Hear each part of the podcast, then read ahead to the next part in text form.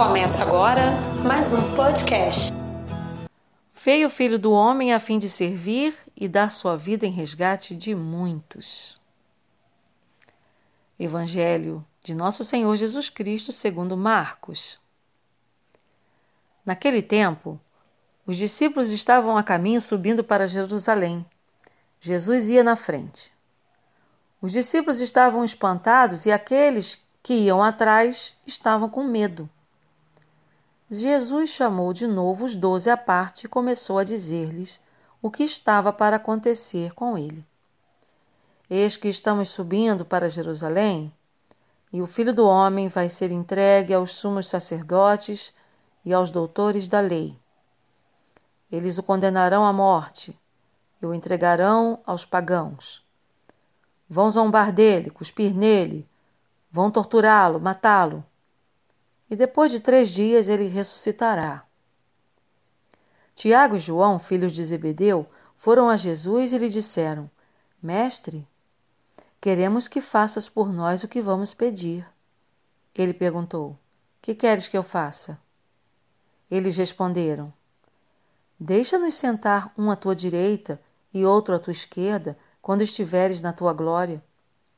Jesus então lhes disse: Vós não sabeis o que pedis. Por acaso podeis beber o cálice que eu vou beber? Podeis ser batizados com o batismo com que vou ser batizado?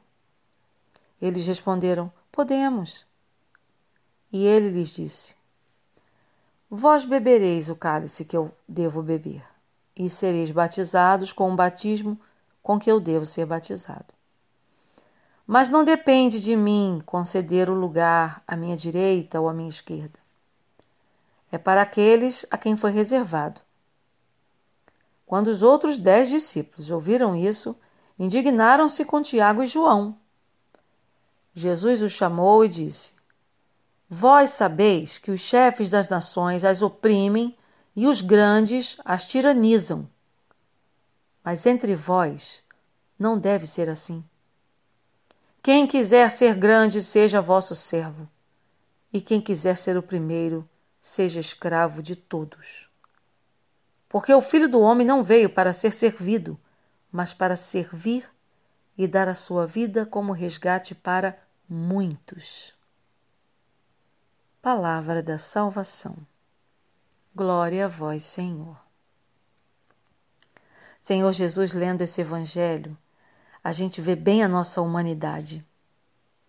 Como nós somos soberbos, temos essa tendência. O ser humano ele tem essa tendência a ser soberbo, a querer as coisas para ele, a ser egoísta, a querer o melhor.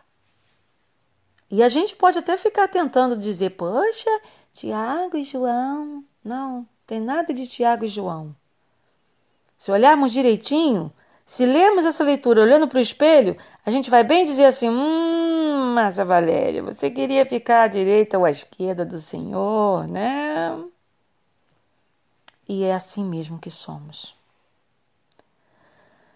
Mas nessa palavra, que a Sua palavra, Senhor, nos cura, o que venho lhe pedir não é como Tiago e João fez, mas não de maneira julgadora, mas de muita humildade.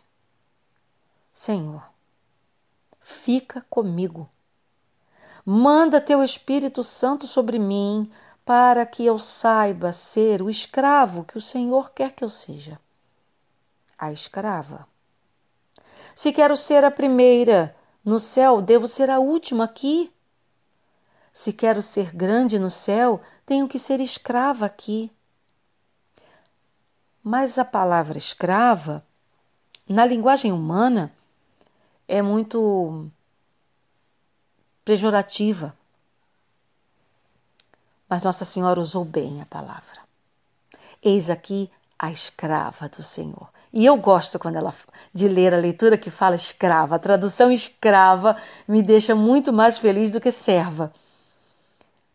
Escravo não tem vontade. Escravo não tem decisão própria. E eu te peço, Senhor, manda teu Espírito Santo sobre mim, sobre a minha família, sobre meus filhos, sobre meu marido, meus pais, meus irmãos, conhecidos, até mesmo sobre os meus inimigos, aqueles que se levantam contra mim, para que possamos viver de maneira harmoniosa e espalhando o Evangelho por onde passarmos. Eu, pelo menos, quero ser uma pontinha de luz da luz que irradia do vosso coração. E fazer a vossa vontade é a minha maior alegria.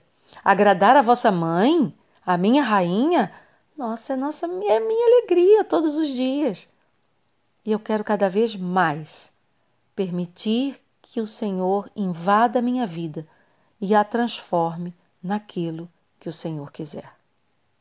Louvado seja nosso Senhor Jesus Cristo, para sempre seja louvado. Uma produção Pascom Rocha.